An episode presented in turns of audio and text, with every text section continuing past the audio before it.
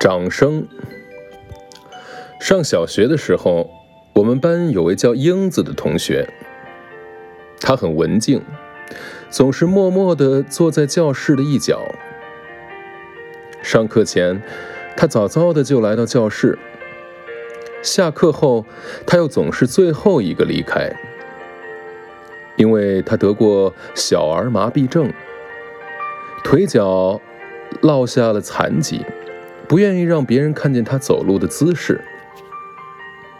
一天，老师让同学们轮流上讲台讲故事。轮到英子的时候，全班四十多双眼睛一齐投向了那个角落。英子立刻把头低了下去。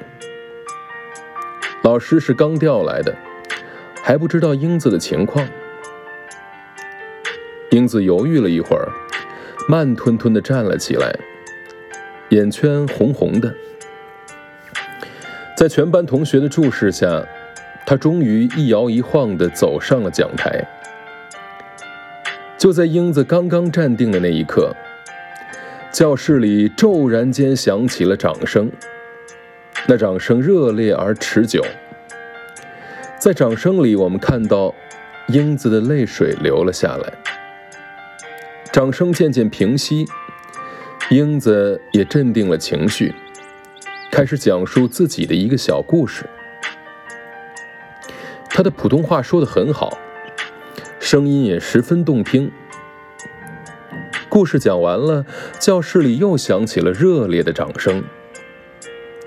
英子向大家深深地鞠了一躬，然后在掌声里一摇一晃地走下了讲台。从那以后，英子就像变了一个人似的，不再像以前那么忧郁。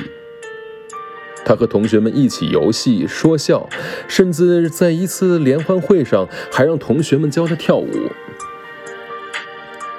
几年以后，我们上了不同的中学，英子给我来信说：“我永远不会忘记那掌声，因为它使我明白，同学们并没有歧视我。”大家的掌声给了我极大的鼓励，使我鼓起勇气，微笑着面对生活。